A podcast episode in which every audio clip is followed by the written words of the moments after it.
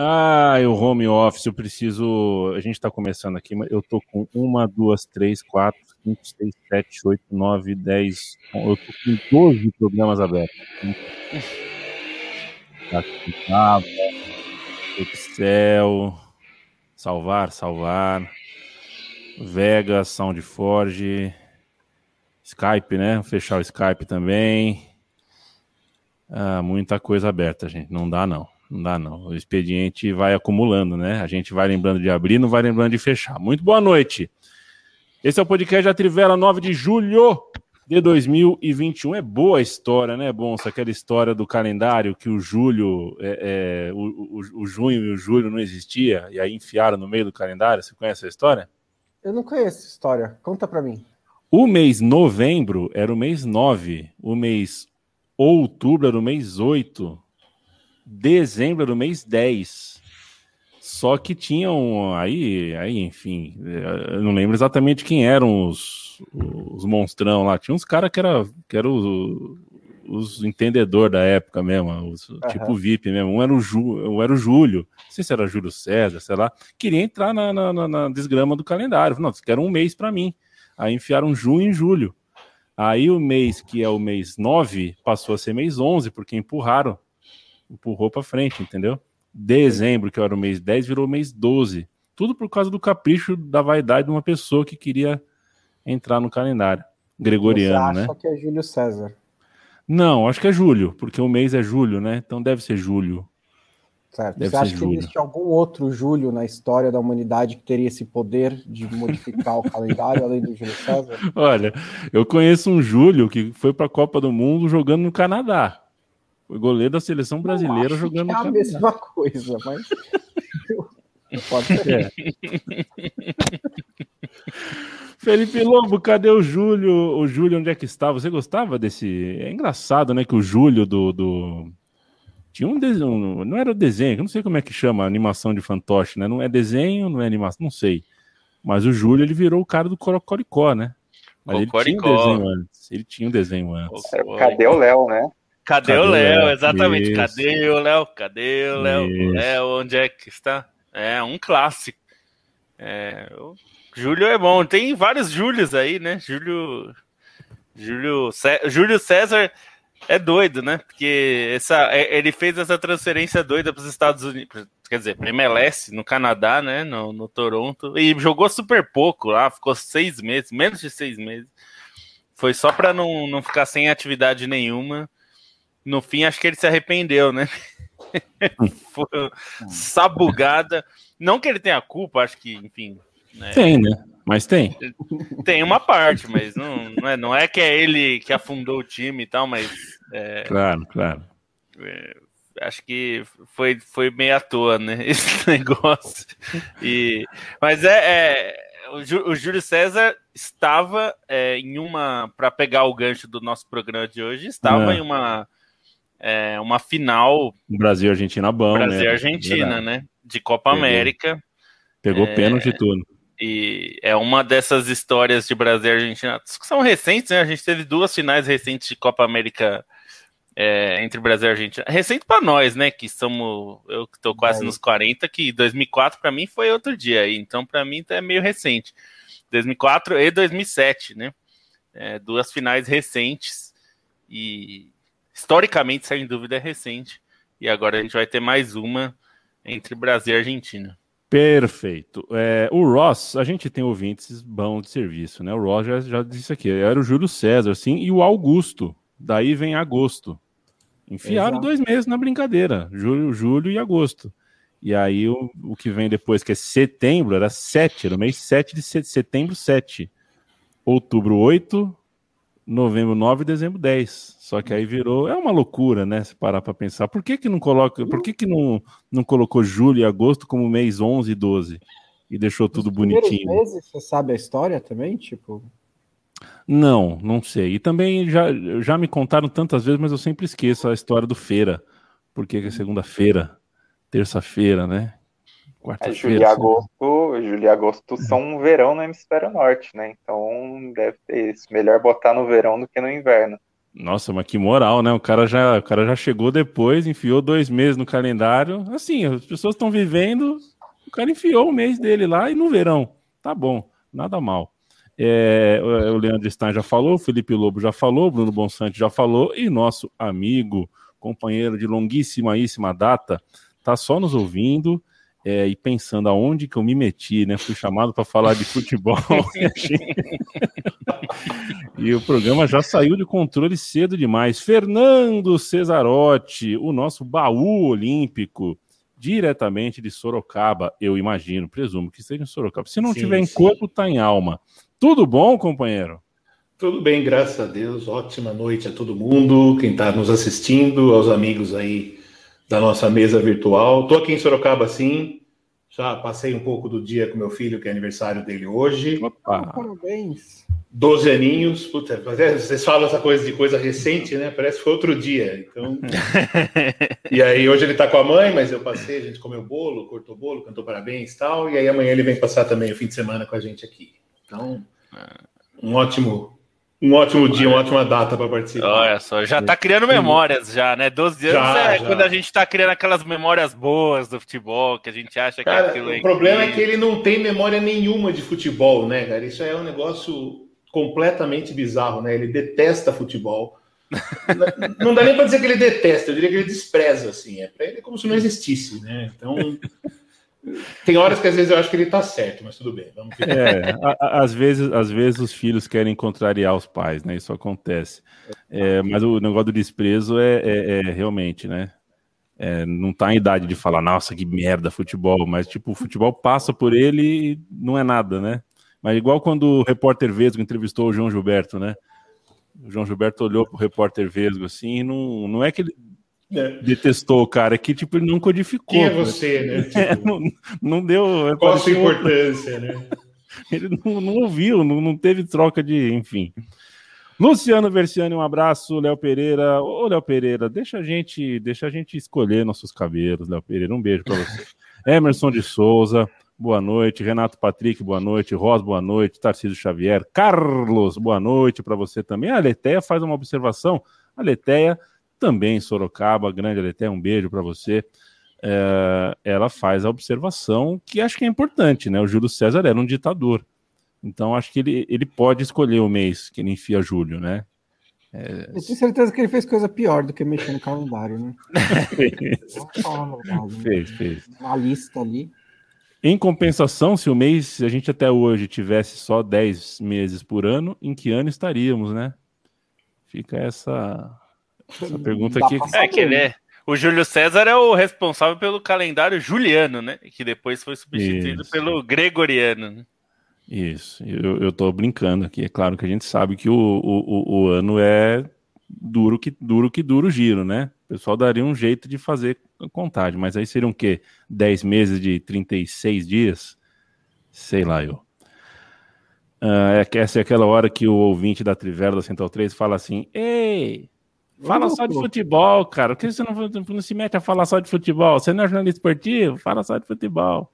É verdade, para falar coisa que a gente não sabe, é melhor falar coisa do que a gente sabe. E a gente sabe bastante de bola, a gente, né? Eu tô, eu chuto a média um pouco para baixo aqui, mas tô ao lado de um quarteto que, mentira. que tem condições aqui de ficar até meia-noite e meia. Hoje tem luta, é, tem Mike Tyson, Holyfield, tem, não tem, né? Canal Combate, essas coisas aí. Tem, alguém deve ter, né? Alguém deve estar tá lutando em algum lugar. Vamos ver. Ter nesse fim de semana, mas deve, geralmente é sábado, né? não é hoje. É, é hoje é cedo. É só seguir o Wilson Baldini que a gente consegue descobrir se está rolando. É, sabe por que, que eu pergunto isso, Cesarotti? Porque daqui duas semanas começa a Olimpíada em Tóquio. Exato. É, e eu preciso, eu preciso achar ocupação de madrugada para já ir me treinando, que eu tô velho, cara. Eu tô velho, tô achando que eu vou assistir o vôlei bonitão às três e meia da manhã, não vou. É. É não tenso. vou. Eu tava o... lembrando da, da, da, escrevi, né? O pessoal publicou o texto hoje. Bom, a gente vai falar disso, né? Do Brasil e Argentina. E eu lembrei que eu assisti esse jogo. Esse jogo deve ter começado tipo 5 da manhã, esse jogo Brasil e Argentina, em Seul, que o Giovani fez o gol. E Pô, eu tinha 10 anos na época, né? Eu sou o mais velho de todos aqui, provavelmente. E, putz, era tão fácil, né, passar a madrugada acordado nessa época, né? Você é criança, era um favor, assim. Você ficava festejando, corrida do Senna no Japão, pô, maravilha, vou poder dormir Nossa, até tarde. Corrida do Senna no Japão, acho que foi o primeiro evento da minha vida que meu pai deixou eu acordar é, de madrugada. Tinha que dormir antes, mas ele deixava eu acordar de madrugada para ver. Mas era um evento excepcional, assim, não era uma coisa é. É, é normalmente eu, permitida. Eu tenho até uma crônica que eu acabei colocando no, na internet, depois tirei, porque eu acho que eu vou usar em um pretenso futuro livro. Assim que eu superar a síndrome do impostor, ele pode ir para rua. Que foi a, a primeira vez que eu que eu tive uma decisão autônoma de madrugada na minha vida foi para ver a seleção feminina de basquete, 94, ser campeã do mundo.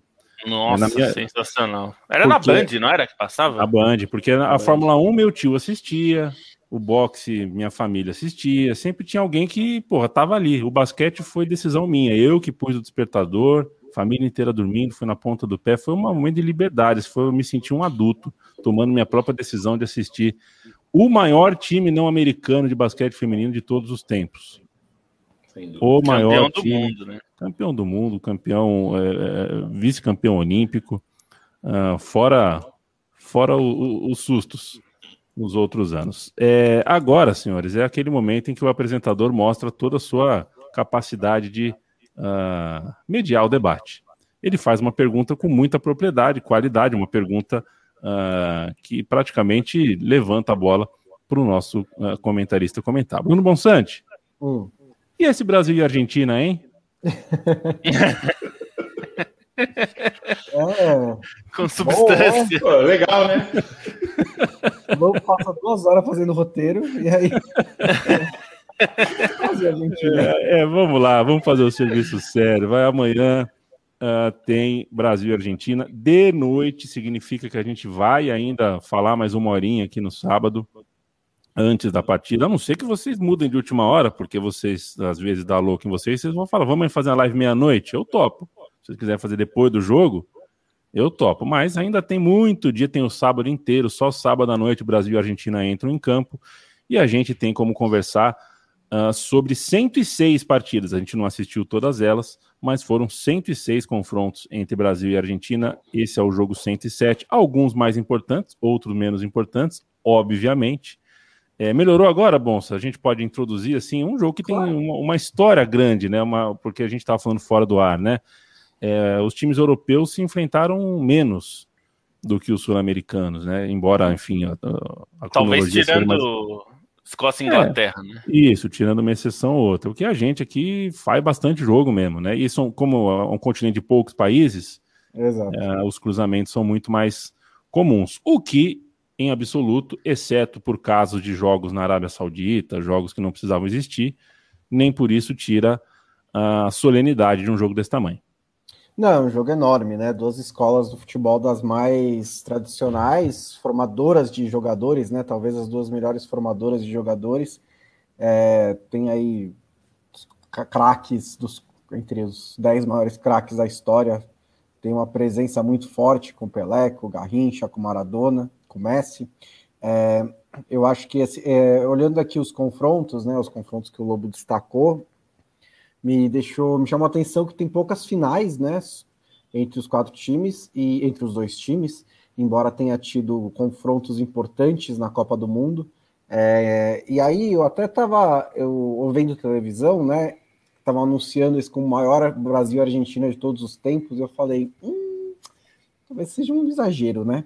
E acho que ainda é um exagero, mas de qualquer maneira, acho que em jogos é, de final, né, decisivos assim, esse é bastante importante, porque ele tem várias histórias que estão rodando por ali, né?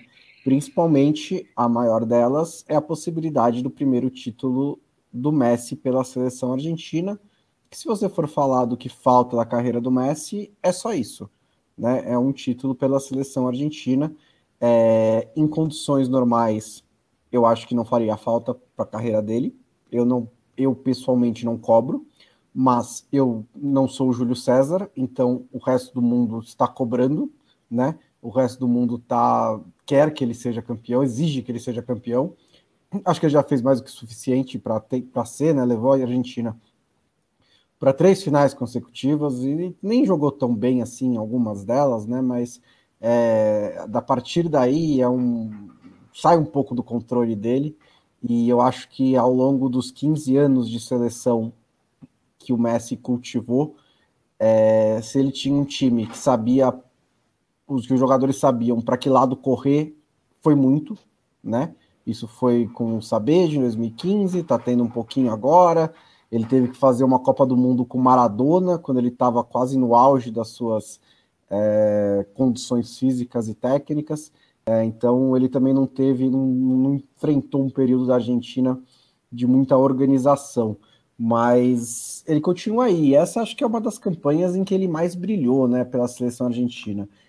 É que a gente não viu porque a gente não deu a menor bola para a fase de grupos da Copa América com justiça, né? É, mas quer dizer, a gente não viu assim a gente como comunidade do futebol, né? Aqui nós cinco vimos vários jogos do Messi nessa Copa América e constatamos o quão bem ele jogou.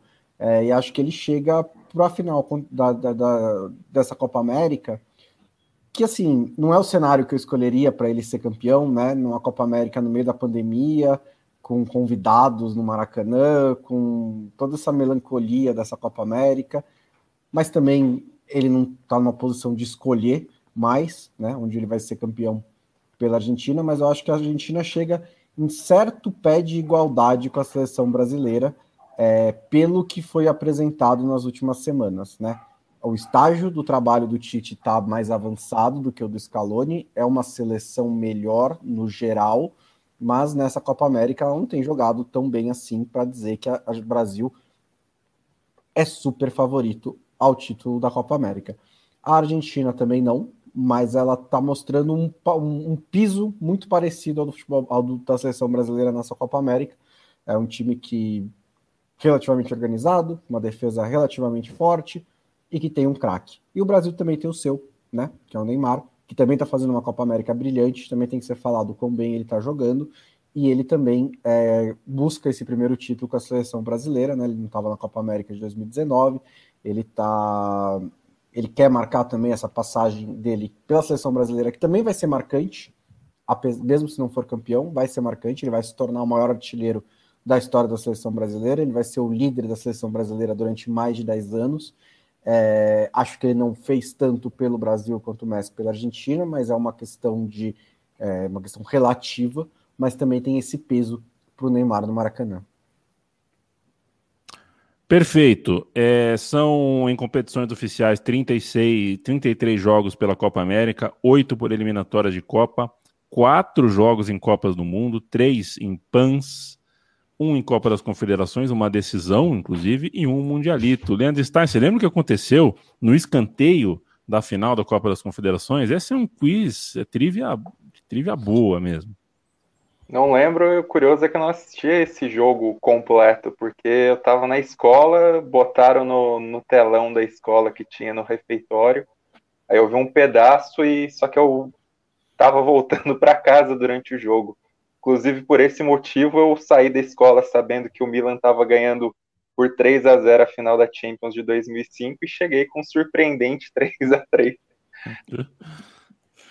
Choveu pra cacete esse dia. É, estourou e... lá estourou a cobertura do estádio, né, de Frankfurt. Vocês são, vocês são um ponto. É isso mesmo, Cesarotti, foi isso mesmo. E aí, de forma que era uma lona, né, e, a, e o escanteio na ponta direita aqui tinha uma cachoeira. O cara ia bater o escanteio com uma cachoeira. Eu só não lembro quem era que estava batendo o escanteio, né? Acho que era o Cicinho, talvez, ali de pé direito, mas eu não eu lembro que tiveram que esperar um pouco para conseguir bater por causa da cachoeira. Exatamente. Vamos aproveitar e começar por esse então, Cesarotti. Foi esse dos, dos Brasis e Argentinas que você já assistiu o maior balanço, o maior sacode, o maior chacoalho que o Brasil já ofereceu aos vizinhos? Acho que pela importância do jogo, sim. É, teve um, aqueles amistosos na época do Luxemburgo contra o Bielsa, né, em 99, foram dois amistosos seguidos. É, o jogo lá na Argentina, a Argentina deu um sacode, foi 2 a 0 Aqui foi 4 a 2 em Porto Alegre, e o Brasil também deu um sacode, mas eram amistosos, né, de começo de trabalho, principalmente do Luxemburgo. Mas esses jogos tem no YouTube, inclusive tapes longos e tal. É, no primeiro tempo desse 4 a 2 em Porto Alegre, o Brasil podia ter feito um 6 a 0 tranquilamente. O time voou esse dia, mas era amistoso. Na eliminatória em 2000, no Morumbi, eu estava lá. Aquele jogo Vampeta acabou com o jogo, comeu a bola. O Alex também jogou muito. O Brasil ganhou de 3 a 1 ali, também foi um grande jogo e foi um, um balanço. E é curioso que, do mesmo jeito, na volta desse jogo, que é um jogo na Argentina, que o Brasil acha um gol de um contra de lateral no comecinho, uh, foi um massacre da Argentina também, que virou para 2 a 1 né? Então, assim, pela importância do jogo, eu acho que a final da Copa das Confederações foi, até pelo impacto que ela causou depois, por todo o favoritismo que a gente trouxe, porque é engraçado, né? Tem se falado muito do time de 2006, o Lobo escreveu o texto semana passada, o pessoal da Gol está fazendo o podcast e tal. É... O Brasil não fez uma baita Copa das Confederações em 2005. Não. Inclusive, o Brasil ficou a um gol de ser eliminado pelo Japão na primeira fase. Um jogo foi 2 a 2 o Marcos tomou um baita de um frango. E o árbitro um, deu uma ajudada da área. E no final, um, o cara do Japão, não lembro quem foi, acertou uma porrada lá do fundo, que a bola bateu na trave. Tipo, o Brasil ficou a centímetros de ser eliminado da primeira fase da Copa das Confederações. Perdeu do México, né? Perdeu do México, gol do Borghetti, né? Se não me engano. Pra Ganhou variar. só um jogo. E o jogo da Alemanha foi pau a pau. Foi um bom jogo, mas assim, foi um jogo pau a pau que o Brasil ganhou na individualidade do Adriano, basicamente. Que acertou umas bolachas de fora da área e, e decidiu o jogo. Então, assim, criou-se uma imagem que já começa errada, assim, ah, o Brasil arrebentou na Copa das Confederações 2005. Não, o Brasil fez uma puta final. Nesse dia foi uma final de arrebentar e que realmente foi um sacode inacreditável, assim. Se for pensar do lado argentino que tem de troco isso, eu acho que é o jogo uh, nas eliminatórias Putz, eu não lembro se foi 2004 ou 2008 que o Riquelme acabou com o jogo. O Brasil ganhou de Argentina foi 3x1. Foi antes dessa, dessa Copa das Confederações. Foi, né? O mesmo time, era exatamente o mesmo time. Os dois Isso, esse levaram... jogo também. Foi a Argentina foi junho... 3x0 ou 3x1 e foi um massacre, é, assim. Foi, foi junho de 2005 e esse jogo já valeu pelas eliminatórias e os times já foram para a Copa das Confederações é, logo mesmo. depois. E foi 3 a 1 porque o Brasil achou um gol de falta, um golaço, inclusive, do Roberto Isso. Carlos no segundo tempo.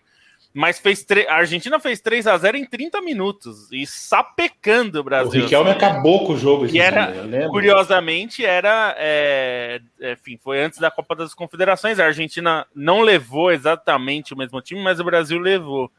É... E aí o Brasil pegou uma Argentina um pouco mais desfalcada. Não que, que diminua, né? Porque foi uma puta é, goleada, assim, um jogaço mesmo.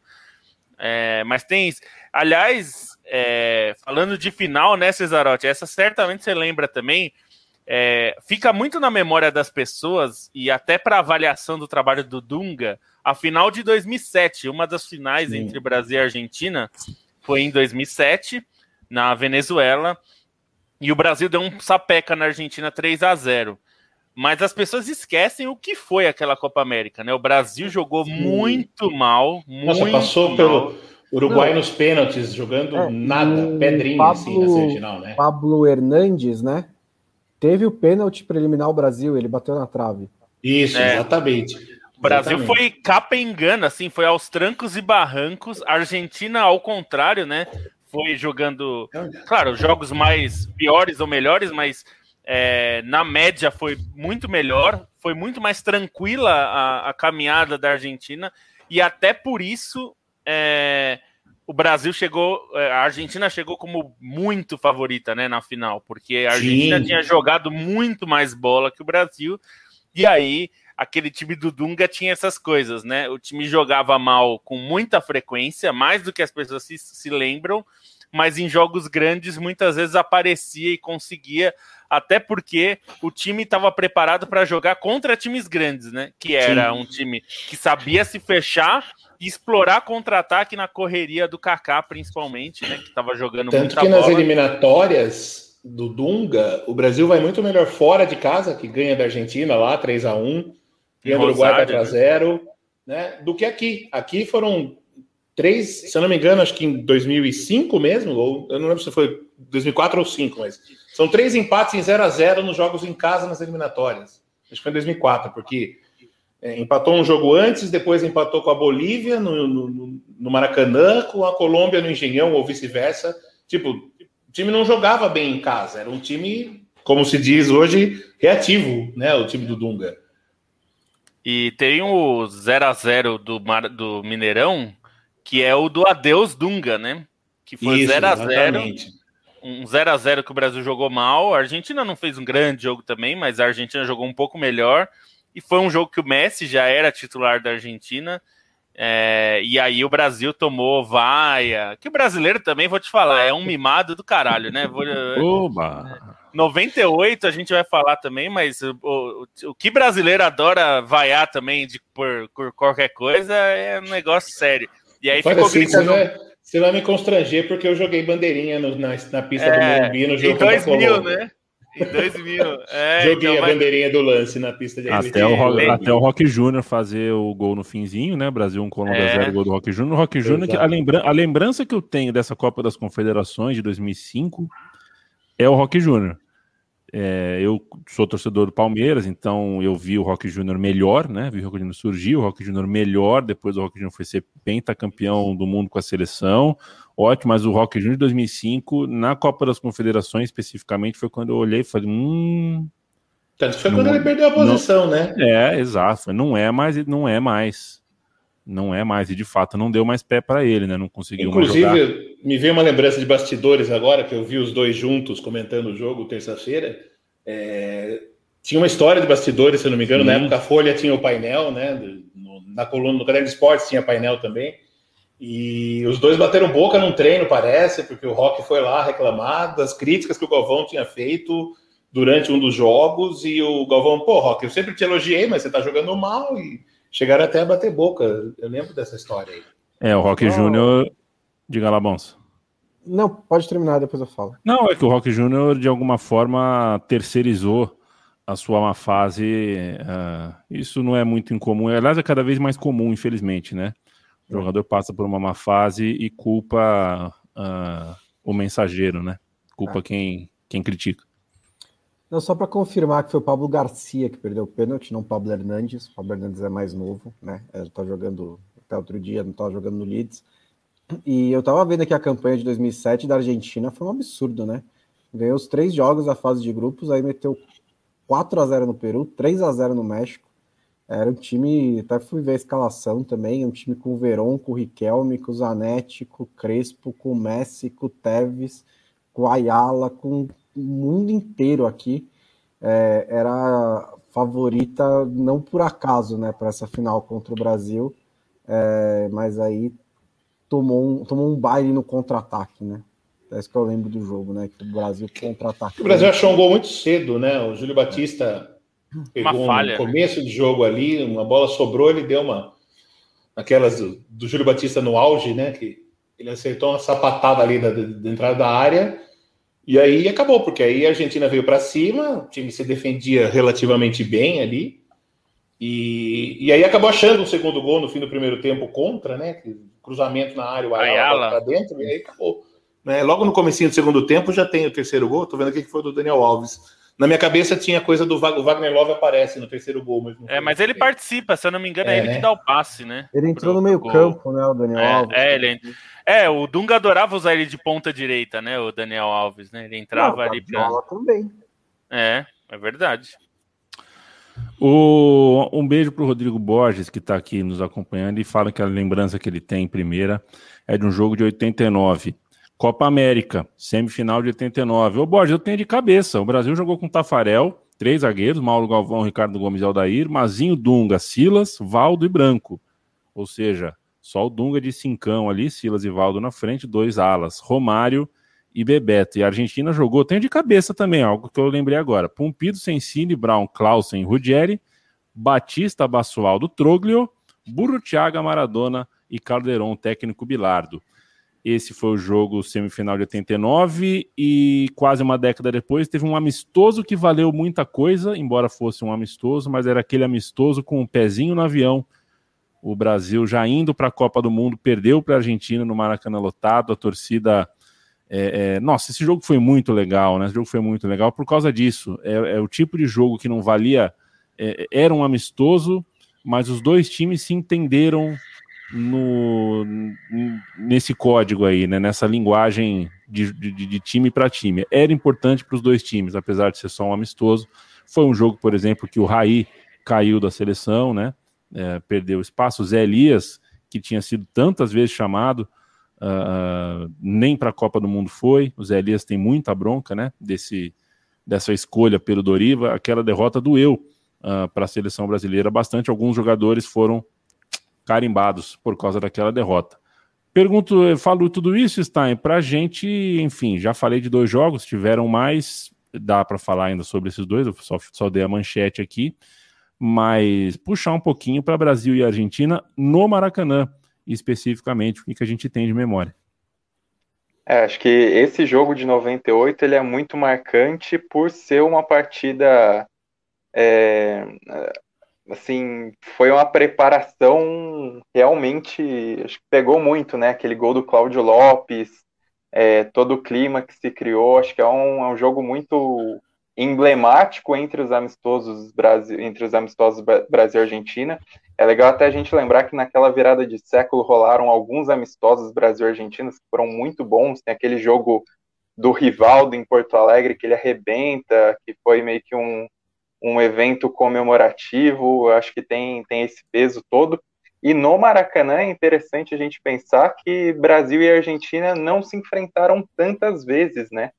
Porque levou um tempo até o Brasil e a Argentina disputarem o primeiro amistoso, porque Brasil e Argentina vinham de relações rompidas é, na virada dos anos 40 para os anos 50, exatamente por jogos de Copa América, então chamado Campeonato Sul-Americano, que teve muita porradaria, e aí convido, a gente tem o um texto na Trivela que conta alguns desses episódios, e o rompimento veio num jogo em 46, em que teve jogador argentino com perna fraturada, é, jogador argentino com perna fraturada num jogo anterior de Copa Roca, que foi carregado pelos companheiros no braço para incitar a torcida para massacrar o Brasil no grito.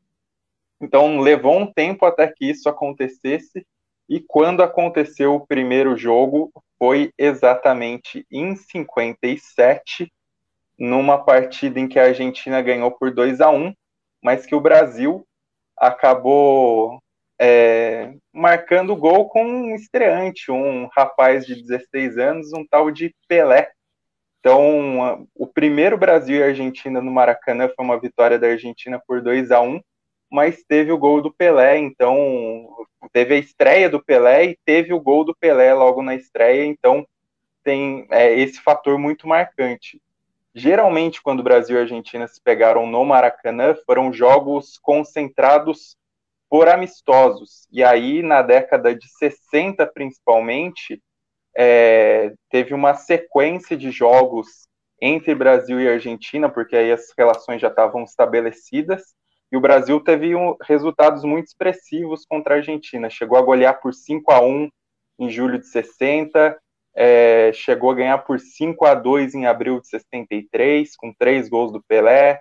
É, chegou a ganhar por 4 a 1 em 68 e também teve um jogo que foi a última partida é, amistosa, mas oficial, sob o comando do João Saldanha, que foi uma vitória por 2 a 1 do Brasil em março de 70, antes é, do Saldanha sair da seleção brasileira e, e antes do fim da preparação conduzida pelo Zagallo. E aí, a partir dos anos 70, esses jogos de Brasil e Argentina eles valeram principalmente por Copa América, é, no Maracanã, né? Os jogos competitivos de Brasil e Argentina no Maracanã, tirando Copa Roca, esses torneios amistosos, Taça do Atlântico, é, o, os principais jogos competitivos de Brasil e Argentina foram nessa fase da Copa América em que existiam os jogos de ida e volta, é, fase de grupos, e aí o Brasil pegou a Argentina em 79 na Copa América, ganhou por 2 a 1 num jogo em que o, o Zico e o Tita, principalmente, marcou um gol muito marcante. O Tita que teve uma passagem curta pela seleção, mas teve essa contribuição grande nessa partida e depois é, houve o empate por 2 a 2 que acabou selando a classificação do Brasil. Em 83, também pela Copa América, um empate por 0 a 0 é, na fase de grupos ainda daquela Copa América. Em 89, o referido jogo, esse que você cantou a escalação, e a mim, aí teve o gol do Bebeto, aquele gol de voleio, que é, acho que, comparavelmente, o gol mais marcante da carreira do Bebeto, assim, acho que está no, no peso ali daquela do gol contra os Estados Unidos do eu te amo para o baixinho, né? Acho que é um gol não teve o peso daquelas oitavas de final, mas teve um valor para uma seleção brasileira que não conquistava a Copa América desde 49, que, que tinha essa, essa questão de buscar o título continental, de buscar um título em casa, e, e foi um voleio impressionante do Bebeto. Antológico. E aí, e aí, depois disso, o próximo jogo é exatamente esse 1 a 0 prévio da Copa de 98 com gol de Cláudio Lopes. Então é até interessante pensar que esses jogos de Brasil e Argentina aconteceram uma dúzia de vezes no Maracanã, assim, o Maracanã sendo historicamente a casa do Brasil, é, não foi necessariamente o jogo mais pedido, principalmente nessa fase recente de eliminatórias que Brasil e Argentina começaram a se enfrentar é, com mais frequência, porque não existia chaveamento, não, não eram cabeças de chave, começaram a se pegar nesses pontos corridos gerais, e aí o Brasil geralmente mandou seus jogos contra a Argentina no Mineirão, né? Teve uma história grande no Mineirão e até que pega o jogo recente da, da Copa América de 2019, da semifinal. Então é, é até interessante pensar nisso, né? Como, apesar de toda a história, o Maracanã acaba sendo um palco pouco frequente para a grandeza desse clássico, é, pela, enfim, pela maneira como aconteceu tantas vezes na história, por mais que Brasil e Argentina se enfrentassem em período prévio no Maracanã, muitas vezes no Rio de Janeiro, principalmente em Laranjeiras, é, mas é interessante assim pensar como não aconteceram tantos jogos de Brasil e Argentina no Maracanã. Esse vai ser o mais importante, acho que claramente supera a final da Copa América, é, a final não, o jogo do quadrangular, a final da Copa América de 89, e, e, acho que também demonstra um pouco das escolhas do que foi o Brasil e a Argentina nos últimos anos, né? Mesmo com Copa Roca não as Copas Rocas nessa ressurreição elas não aconteceram necessariamente no Maracanã, né? Aconteceram mais, foi teve jogo no Olímpico, teve jogo no Serra Dourada e assim nesse período mais recente do clássico, o AFA e CBF preferiram muito mais lucrar mandando o jogo, sei lá, no, em Melbourne, teve mandando o jogo em Abu Dhabi e afins. Então, acho que é, é um bom resgate, assim, pensar que o Maracanã precisava de um jogo com tanto peso e vai ter nessa final de Copa América um jogo que honre a história de Brasil e Argentina dentro de um estádio que representa tanto. E o Brasil ganhou recentemente sua Copa América de 2019 lá, que a Argentina também tem lembranças vivas pensando na final de 2014, né, da Copa de 2014. O Leandro Stein, só uma coisa, o Lobo Leandro Stein citou 57, né? O, o, jogo de 57, eu quero cantar a escalação do Brasil, porque tem gente boa aqui. Castilho, um dos maiores da história do Fluminense, Paulinho de Almeida, Jadir, Bellini, o famoso estátua que não é do Bellini, mas é do Bellini, e Oreco. Zito, o estátua da, né, estátua na Vila Belmiro, é, e Tite, que não é, não é aquele, não é outro Tite. Maurinho, Del Vecchio, depois Pelé, que é, até então era só o Pelé, é o menino, né? Viria a ser e o Pelé. Estátua, né? Outro, esse tem centenas de estátuas por aí. Mazola, que é o doble camiseta, né? Veio a jogar com outro, em outra seleção, e Luizinho, um monstro também, o técnico Perilo Lobo. É, não, e é o, aqui na, na, no Brasil era Mazola, na Itália, como existia o Mazola original, né? É, que tinha de fato o nome Mazola, né? Ele era o Altafine, que era o, era o nome dele mesmo, né? Mas é uma escalação bacana. E eu, é que eu lembrei quando o Stein falou dos jogos pelo mundo, tem um Brasil e Argentina com o Mano Menezes no Catar, né? que é um amistoso que é, tem, tem muito, é, é, muito significativo, assim, do ponto de vista é, não só do que é o Brasil atual, mas do que é a CBF atual, né? É, é, a CBF é, é, um amistoso que foi usado é, para subornar os presidentes de Brasil e de Argentina. É, isso eu não estou tirando da minha cabeça, foi é, na acusação que o FIFA Gate fez e no, no, Departamento de Justiça americano, esse jogo houve pagamentos, digamos, ilegais, irregulares, por vias é, de, de, paraísos fiscais para os presidentes de, de, da CBF e da AFA pelo voto no Catar. É, foi por esses, esse motivo, por exemplo, que o Marim e o. É, e o Del Nero depois, né? Que, enfim, também, mas eu, na época, Marim, que é, receberam dinheiro é, para votar. E esse é um amistoso que o Douglas perde uma bola e o Mano fala: Puta que eu pariu, Douglas! E ficou famoso também. Porque ele perde a bola. Né, no, é, ele perde a bola, o Messi arranca e faz o gol, né? E a Argentina ganha de 1 a 0 o amistoso. Então, é muito simbólico, né? O jogo é o que veio depois. E ele, esse jogo, claro, não esse jogo, né? Mas esse foi um dos motivos. Mas é uma loucura, né? Se pensar que uh, os presidentes caíram. E, aliás, essa é uma ligação forte Brasil-Argentina também, né? É cada presidente picareta que essas federações têm, né? A AFA com Grondona, o Brasil com Teixeira, com, é, com Del Nero, com José Maria Marim, é, agora tem o Caboclo aí, quer dizer, o Caboclo foi afastado por, por escândalo. Já é, todos os anteriores foram afastados também, né? O Grondona só não foi preso porque morreu antes, né? É, então é uma loucura, assim. Nesse ponto, os dois têm, têm ligações fortes também.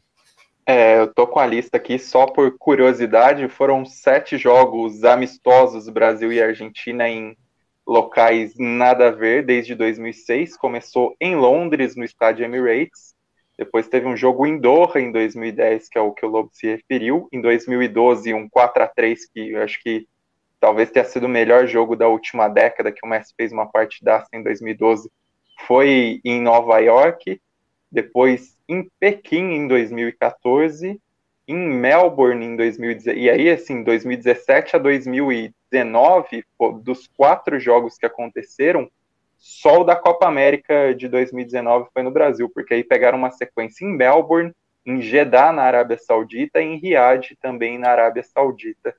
Então, só reforça aquilo que a gente falou também ontem na, no podcast, desse, desse afastamento promovido pela CBF, desse distanciamento em relação a torcida do Brasil mandando esses jogos que poderiam ter muito mais apelo se acontecessem aqui. E aí também não é uma questão só da CBF, é da AFA que age da mesma forma e afasta a Argentina da própria torcida numa ocasião que poderia ter grandes lembranças junto, junto da torcida e dentro dos estádios locais. É, e só para corrigir aqui a informação do ó, 2010, o quem foi pago foi o Ricardo Teixeira, obviamente, porque foi ele que votou no Catar. É o Ricardo Teixeira e o Grondona. O Marim é, e depois o Del Nero seriam pegos por questões de direitos de TV é, das Copas América e, enfim, outras coisas é, depois, né? Mas esse de 2010, a referência era para o pagamento, porque naquele ano de 2010, em dezembro, foi a votação. Então, esse jogo meio que foi o pagamento do, do, da, do suborno para que, o que o Teixeira votasse no Catar, assim como o, o Grondona, e ambos votaram, né? E a AFA, vale lembrar, quando foi eleger o sucessor do Grondona, fez aquela eleição que tinha 75 eleitores e terminou empatado em 38 a 38, né? Depois jornalista que não sabe fazer conta. Ai, ai, ai, que picaretagem, né? Meu Deus. E bom, para falar de uma outra final que essa a gente não falou, é de uma das razões que as pessoas é, exaltam 2006, é, ainda que não tenha muito de 2006 lá, mas em 2004, a final da Copa América, é, o Brasil ganha da, da Argentina numa final. O Brasil que foi com um time inteiramente reserva, os, todos os Naquela época, é, é, a, a, gente vivia uma mudança na Copa América, que passou a ser quadrienal, né? Até 2001 ela era bienal, aí de 2001 para 2004. É a gente não tá numa mudança da Copa América? Pois é. E aí, em 2001 muda, vai, aí passa de 2001 até 2004, só que tem outra. E essa Copa América, os medalhões pediram dispensa. É... eles marcaram um intervalo trienal, aí eles se deram conta de que, pô, 2004, 2007, opa, vai ser no ano da Copa, não vai dar.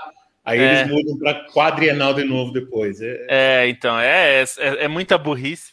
Mas aí, essa, essa de 2004, na verdade, a expectativa estava em cima do Luiz Fabiano, né, de ser um reserva, e o Luiz Fabiano vai é razoável na Copa América, e aí quem explode mesmo é o Adriano, é, faz todos aquilo lá, faz aquele negócio na final e tudo mais.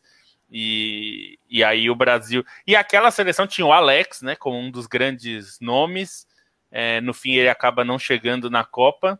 Ele era até o capitão do time, é ele que levanta a taça, né? ele Alex. machucou, né? Ele saiu na é. final, né? Ele saiu machucado é. no, durante a final, quando estavam um a um. É, mas ele, ele é um dos que foi bem nessa Copa América. Ele, o Diego, foi bem também, tanto que o Diego era reserva na Copa América, né? E ele que dá o passe no final para o Adriano. É, e, bom, aí é, é, essa Copa América acabou me, mais ou menos colocando o Adriano como é, era uma condição para jogar. E aí ele acaba ganhando, porque ele estava realmente voando nessa época o Ronaldo já vivia problemas físicos, né, de lesões e tal. Chega no ano da Copa, o Ronaldo ficou quase três meses no primeiro semestre sem jogar. Se recupera para a Copa na expectativa de repetir 2002, ainda que 2002 ele tenha se recuperado de uma lesão muito mais grave, muito mais longa. Mas aí, enfim, o Adriano não é, é, quase que o, a, o Parreira não queria deixar o Adriano no banco, porque na verdade o Adriano deveria ser o titular e o Ronaldo reserva. E ele não queria deixar o Ronaldo na banco também, e aí criou o quadrado mágico que tinha jogado uma vez antes da Copa. E muito por causa dessa Copa América, o Adriano tinha que ser titular e acabou sendo. Mas sabe o que essa final ela tem uma história um pouco enganosa também, porque até no texto que eu escrevi na coluna sobre, né, que eu fiz em torno do Lucas, o texto e tal, é, boa parte desse elenco que estava na Copa América de 2004 era jovem e muitos deles tinham idade olímpica e foram para Atenas para depois ganhar né, o, o título, o, a medalha de ouro. É, e eu lembro que assim, eu fui para essa a, a, trabalho, não exatamente uma cobertura jornalística, mas eu estava ajudando alguns amigos. Eu trabalhei na empresa empresa famosa que hoje não existe mais de negociação de direitos de TV, né? E eu trabalhei com eles fazendo a produção, os textos para o site oficial e auxiliava, auxiliar de produção no GC. Né? Sentava do lado do cara do GC que fazia geração de caracteres dentro do caminhão. Eu não vi nenhum jogo de dentro do estádio, porque eu vi os jogos, os jogos que eu vi, eu vi do caminhão é, que ficava do lado de fora, assim, né? Então, e eu vi vários, eu vi alguns jogos da Argentina. Eu não fiquei até a final. A hora que, né, a hora que, como não era funcionário, era só freelancer, quando quando acabou né, semifinal e final, o pessoal do excesso veio para o Brasil antes, então eu fiquei. Eu fiz o Brasil e México nas quartas de final e vim embora na segunda-feira. Mas eu vi alguns jogos da Argentina também. E eu estava na cidade, cheguei a ver alguns treinos e eles estavam muito otimistas, né? Porque já era já vi um incômodo, já era uma década de jejum, né? Então já se falava disso em, em 2004. É, o time era muito bom, embora fosse jovem, era um time ainda, é, né, eu falei, muitos com idade olímpica, muitos né, estiveram, foram para Atenas depois, mas era um time que eles já enxergavam com é, um, um, talento aí, porque, né, Teles, Alessandro, até, a gente lembra dos dois, principalmente porque eles ficaram fazendo graça na bandeirinha de escanteio ali no fim, antes do gol do Adriano, né? É, mas os argentinos já estavam muito otimistas com essa geração, com esse time nessa época. Mas é um pouco enganoso também a gente falar assim: ah, é, é a Argentina titular contra o Brasil mistão. É, era Argentina titular, mas era um time em formação ainda, era um time que começava a tentar se desprender, por exemplo, do Ortega, né? Não, não é um time que tinha a base que vinha da geração 98 2002, que tinha o Cláudio Lopes, já não estava mais. É, o Ortega estava ali no elenco, mas já não era uma referência, eles estavam tentando né, fugir dessa, dessa coisa do, do dezinho baixinho, encrenqueiro, que resolve o jogo, então o Ortega já não tinha tanta moral assim, porque já era uma espécie de um início de renovação também dessa Argentina aí. Né? E foi um jogo bem equilibrado, né? Foi um jogo bem truncado, assim. A Argentina foi melhor, mas é, fala assim, ah, mas o Brasil ia perder. O gol da Argentina saiu num lance de cagada do Cris ali na hora do. Não, foi, não foi o Cris, foi o Renato, né? Que falha na hora. Mas assim, o segundo gol da Argentina já saiu aos 43, né? Então, aquele jogo ia para os pênaltis. A tendência daquele jogo durante todo o segundo tempo era ir para os pênaltis. É que daí, de repente, a Argentina achou um gol ali numa bola aérea, eles estavam pressionando mais. O Alex tinha saído, o Brasil estava meio capengando ali, tinha, tinha, tinha, tanta gente machucada que teve jogador que terminou o jogo machucado em campo. Acho que o Edu, se eu não me engano, estava machucado e tal. E, e aí a Argentina achou um gol. E aí tentou fazer aquela graça ali na bandeirinha de escanteio, não deu certo e o Brasil conseguiu empatar. Mas não foi um jogo assim que a Argentina massacrou e o Brasil achou e que era uma hiper mega Argentina contra um Brasil pobrezinho, né? A história vai passando e vai ficando e a gente tem que lembrar um pouco que o contexto não era bem assim, né? É, só de pegar alguns caras que progrediram naquela Copa América mesmo, né? Eu acho que o Adriano fica o mais marcado por tudo, né? Pelo capricho Adriano. Mas, sei lá, o Juan fez uma Copa América excepcional também, tanto que acaba sendo ele o responsável por definir a vitória nos pênaltis. O Júlio César já tinha sido herói contra o Uruguai nos pênaltis e aí é herói de novo contra a Argentina. Então tem muito esse peso, né? O Brasil aproveitou bem também aquela, aquela geração que era uma geração de transição. É, aproveitou bem, não necessariamente para conquistar alguma coisa, conquistou Copa América, Copa das Confederações, mas não, não Copa do Mundo, mas era uma, uma geração que, que deu uma base para a seleção ainda se juntando com os medalhões de 2002, né? Acho que tem, acho que todo fator de empolgação por aquele time.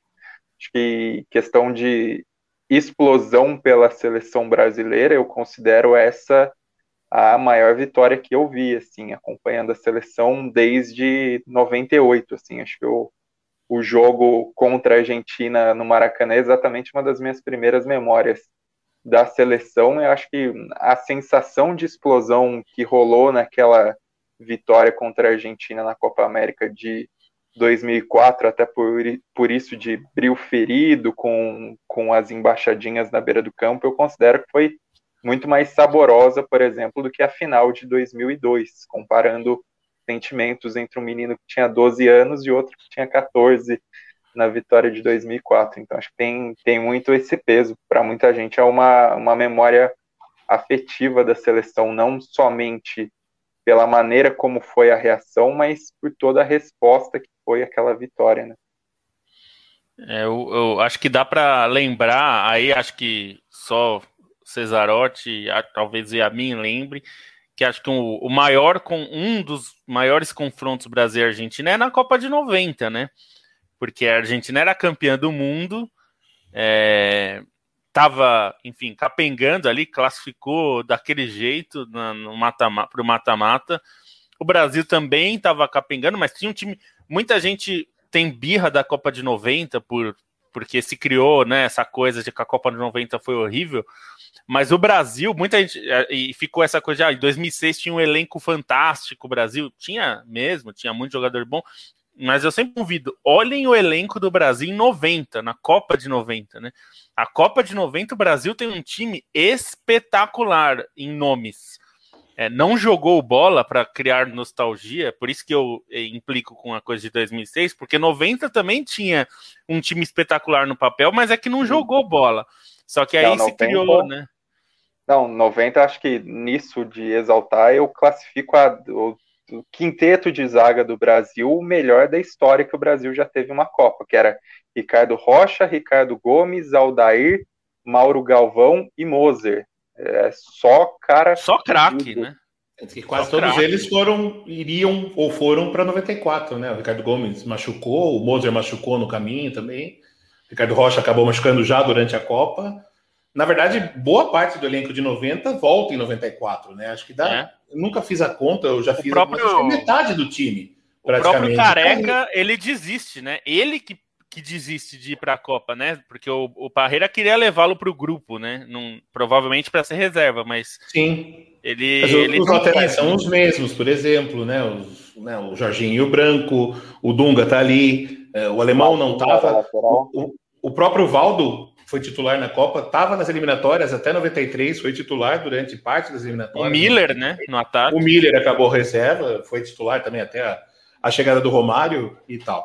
Sobre o jogo de 90, você falou, né? Eu lembro bem, eu lembro, inclusive, acho que possivelmente foi a última vez que eu chorei por causa de uma derrota da seleção.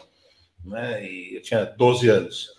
É, e foi triste porque assim, o time não encaixou, mas aquele dia o time jogou relativamente bem, assim.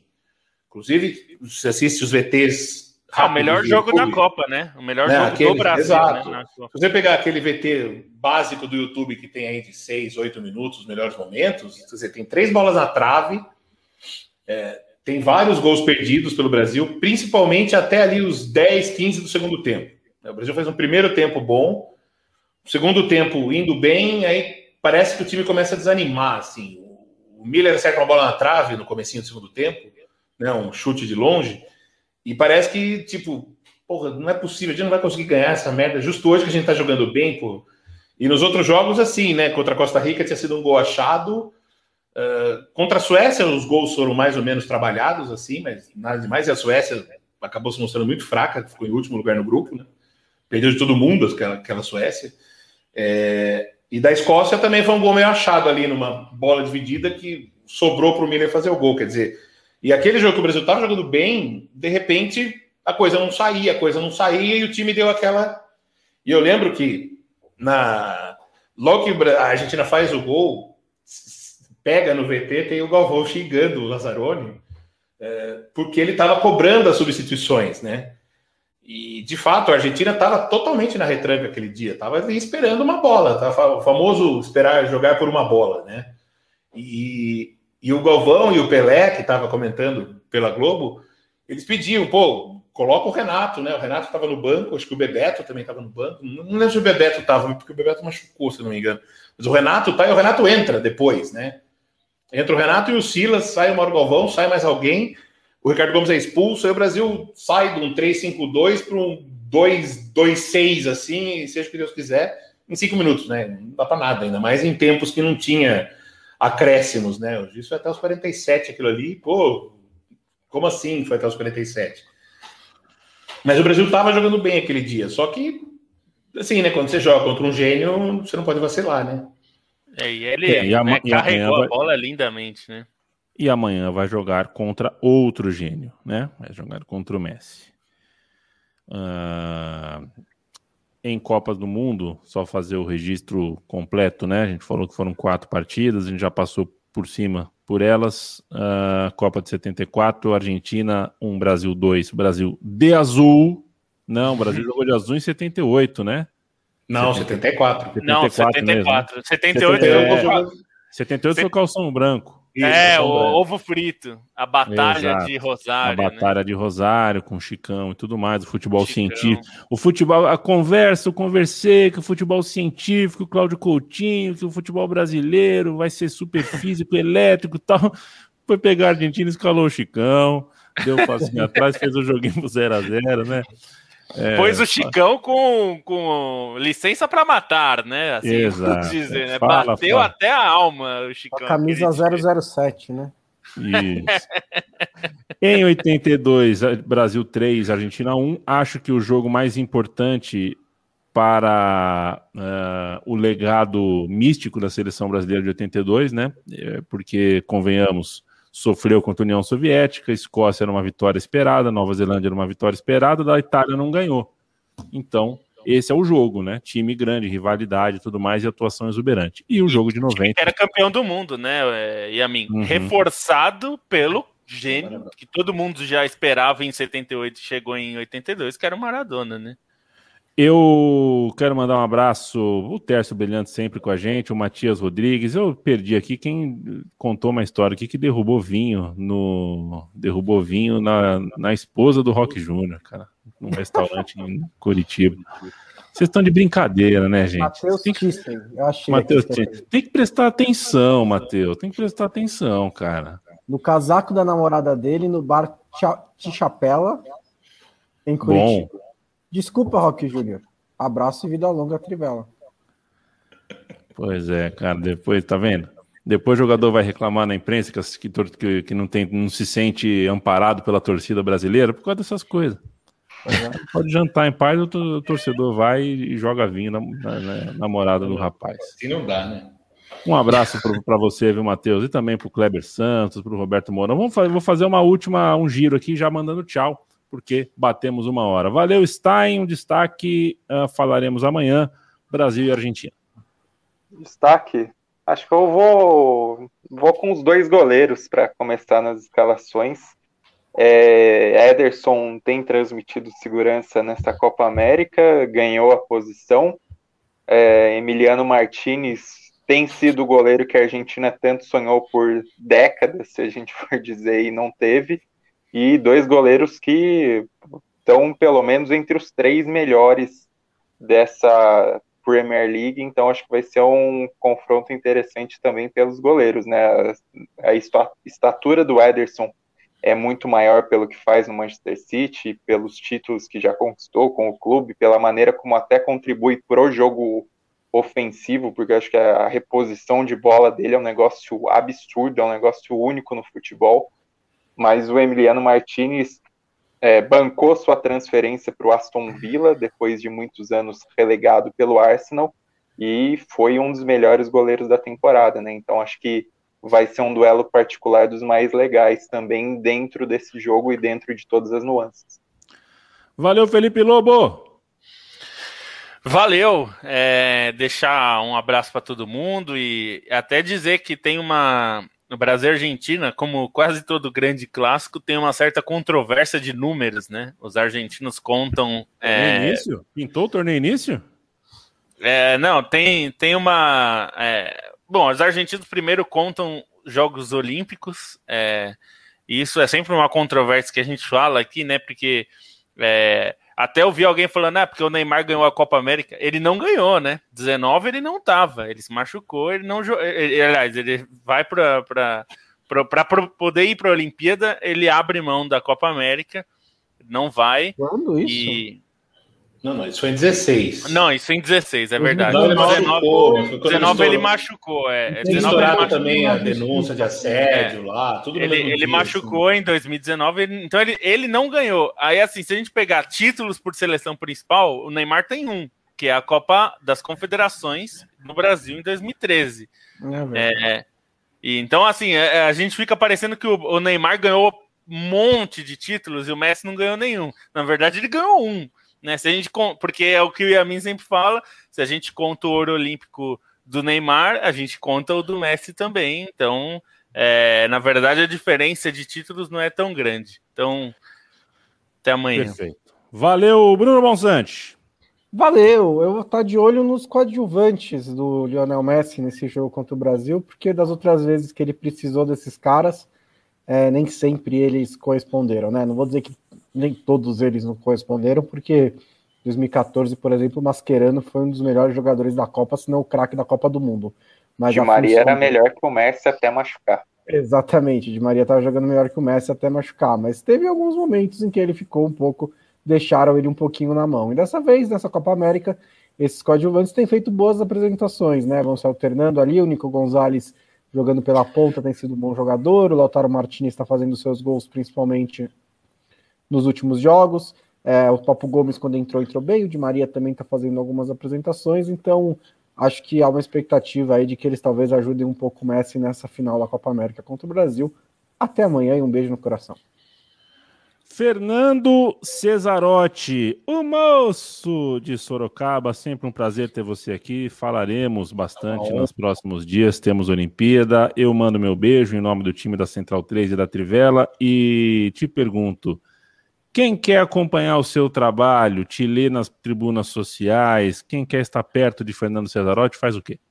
Só seguir arroba Cesarotti, do jeito que está aqui no Twitter, ou o Olympicast, né, nas, no, também no Twitter.